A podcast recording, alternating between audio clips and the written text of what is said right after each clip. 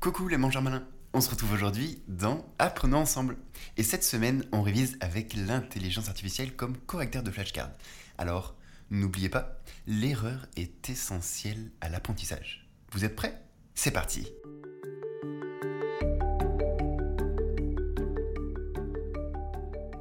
C'est quoi le marketing positif? Alors, euh, tout est, tout est dans le nom. Le marketing positif, en fait, ça consiste à hum, inciter les gens à hum, la consommation d'un produit, on va dire, dans le cas de la nutrition en tout cas, euh, mais positif parce que du coup le, produit consommé euh, sera que positif. Exemple tout bête, qui est assez parlant, c'est par rapport au chocolat noir. si dans une grande surface, le marketing et cible majoritairement le chocolat noir, ce sera positif car euh, moins de sucre, euh, moins, voire pas du tout de lactose et euh, des polyphénols en plus, etc. Donc ça reste positif et on peut l'intégrer dans beaucoup de choses et c'est hyper intéressant dans, les, écoles de pratiquer ça parce que les enfants sont souvent les plus impactés au marketing, que ce soit positif ou négatif. Donc souvent on a une mauvaise image du marketing parce qu'il est utilisé à mauvais escient la plupart du temps mais on oublie souvent que ça peut être très positif. Voilà, on va vérifier tout ça ensemble, c'est parti. C'est quoi le marketing positif? Le marketing positif, c'est une stratégie où les entreprises mettent l'accent sur les aspects positifs de leurs produits ou services. Cela peut inclure leur impact bénéfique sur la société, l'environnement ou le bien-être des consommateurs. Pour approfondir, dans le marketing positif, les entreprises se concentrent sur la création de valeurs positives pour leurs clients, communautés et l'environnement. Cela va au-delà de la simple vente d'un produit. Par exemple, une entreprise peut mettre en avant comment son produit est écologique ou comment son achat soutient des causes sociales. C'est une manière de créer une connexion émotionnelle et un engagement plus profond avec les consommateurs. En médecine, le marketing positif peut se manifester à travers des campagnes de sensibilisation à la santé qui mettent en avant les bénéfices d'un mode de vie sain plutôt que de se concentrer sur les conséquences négatives des mauvaises habitudes. Question de compréhension. Pouvez-vous donner un exemple de marketing positif dans le domaine de la santé? Chocolat noir. Et pour conclure, le marketing positif vise à créer un impact positif tout en favorisant l'engagement et la fidélité du consommateur. Un exemple de marketing positif en dehors des produits euh, de consommation, bah, tout simplement la phrase euh, manger 5 fruits et légumes par jour et du marketing positif. Bon, après, on peut rentrer dans les détails parce qu'il y a aussi beaucoup de controverses disant que c'est sélectionné par des psychologues engagés par le marketing négatif.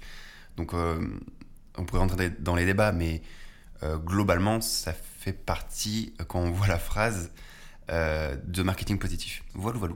C'est quoi le type de morphologie ectomorphe? Alors ça, je l'ai appris il y a pas longtemps. Enfin, je l'ai pour la première fois, je l'ai intégré il y a pas longtemps dans les flashcards. Alors, le type ectomorphe fait partie de trois types dont j'ai oublié le nom d'ailleurs. Euh, phénotype, non, je sais plus. Fait partie de trois types en fait euh, schématisés euh, de corpulence, on va dire schématisés par un psychologue où j'ai aussi oublié le nom. Et l'ectomorphe ou ectomorphisme, je sais pas si ça se dit. Ce sont les le type de personnes qui sont souvent fines, qui ont du mal à gagner de la masse musculaire. puis voilà, je sais pas trop quoi dire de plus, je connais pas trop le sujet.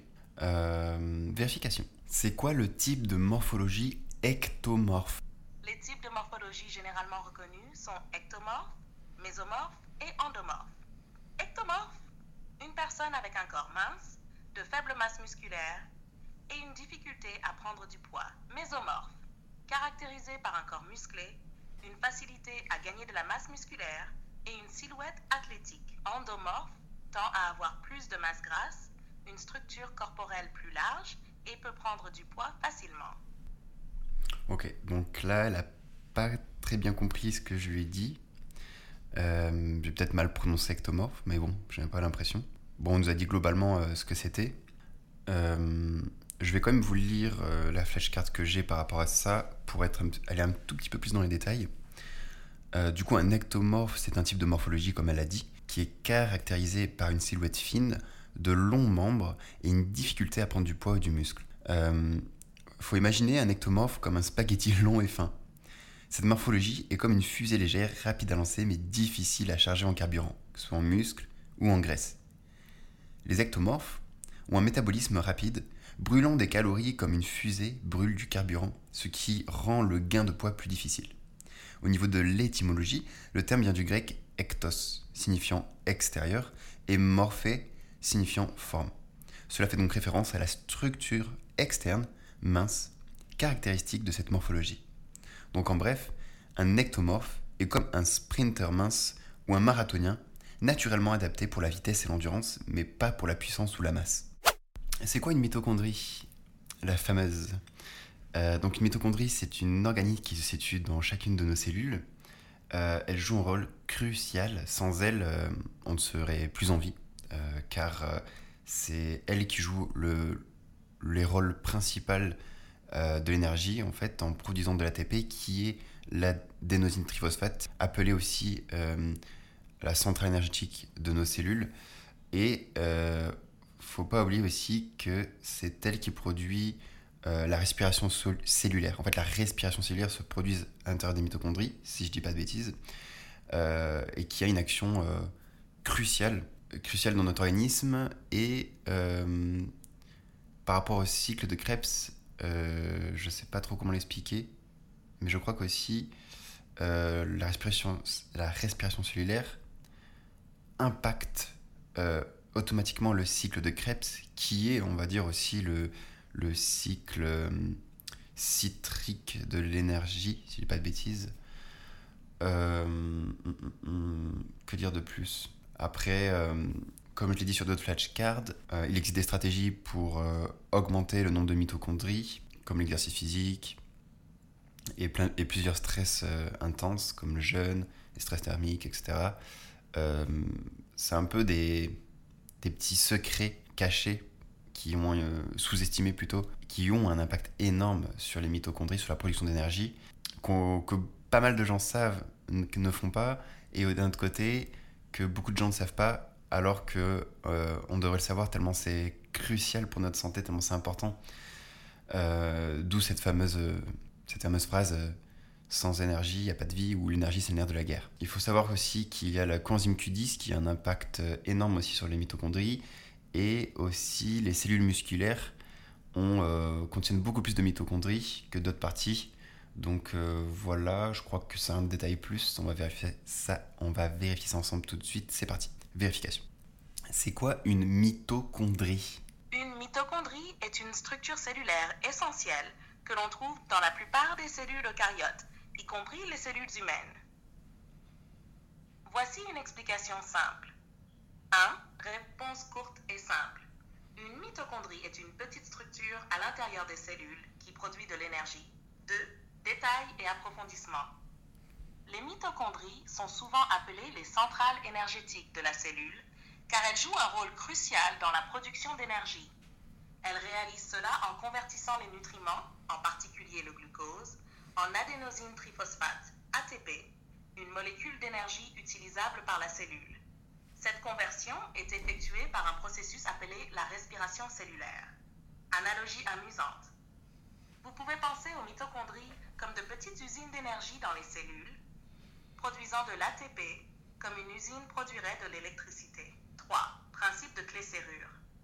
Un exemple de principe de clé-serrure avec les mitochondries est la manière dont l'oxygène est nécessaire pour la respiration cellulaire. Hmm. L'oxygène sert de clé pour déverrouiller le processus de production d'ATP dans les mitochondries. 4. Humour et engagement. Si les cellules étaient comme des voitures, les mitochondries seraient les moteurs turbo qui les font avancer. 5. Application pratique. En médecine, l'addition mitochondriale peut entraîner diverses maladies, notamment des troubles neurologiques. Comprendre le rôle des mitochondries est important pour traiter ces conditions. 6. Question de compréhension. Pour tester votre compréhension, voici une question. Quel est le rôle principal des mitochondries dans une cellule? 7. Conclusion. En résumé, les mitochondries sont des organites cellulaires responsables de la production d'énergie ATP dans les cellules, jouant ainsi un rôle crucial dans le fonctionnement cellulaire. Euh, le rôle crucial des mitochondries, c'est la production d'énergie, et j'aimerais que tu me parles du lien entre les mitochondries et le cycle de Krebs. mitochondries sont étroitement liées au cycle de Krebs, également connu sous le nom de cycle de l'acide citrique ou cycle de tricarboxylique. Ah, Voici comment ils sont connectés. 1. Réponse courte et simple. Le cycle de Krebs se déroule à l'intérieur des mitochondries et joue un rôle essentiel dans la production d'énergie. 2. Détail et approfondissement. Le cycle de Krebs est une série de réactions chimiques qui se produisent dans la matrice mitochondriale, la partie centrale de la mitochondrie. Ces réactions sont une étape cruciale de la respiration cellulaire, qui est le processus par lequel les cellules produisent de l'énergie. Le cycle de Krebs commence lorsque l'acide citrique, une molécule à six carbones, réagit avec l'acétyl-CoA, une molécule qui provient de la dégradation des nutriments comme le glucose et les acides gras. Ah, faut que je de ce cycle, des réactions chimiques libèrent de l'énergie sous forme d'électrons qui sont transportés le long de la chaîne respiratoire située dans la membrane mitochondriale interne. 3. Principe de clé-serrure. Vous pouvez comparer le cycle de Krebs au processus de déverrouillage d'une boîte à trésors. L'acide citrique est comme la clé, et à chaque étape du cycle, des trésors d'électrons sont libérés, ce qui alimente la production d'ATP, la monnaie énergétique de la cellule. 6. Question de compréhension. Voici une question. Où se déroule précisément le cycle de Krebs à l'intérieur de la cellule? 7. Conclusion. En résumé, le cycle de Krebs est une série de réactions chimiques qui se produisent dans les mitochondries et qui génèrent de l'énergie sous forme d'ATP, contribuant ainsi au rôle central des mitochondries dans la production d'énergie cellulaire. Chaque jour est une occasion d'apprendre quelque chose de nouveau. Terminé pour aujourd'hui. N'hésitez pas à laisser en commentaire toutes vos idées, ce que vous pensez de ce contenu et bien sûr ce qui pourrait l'améliorer. Sur ce, prenez soin de vous et à très vite pour une révision. Ciao ciao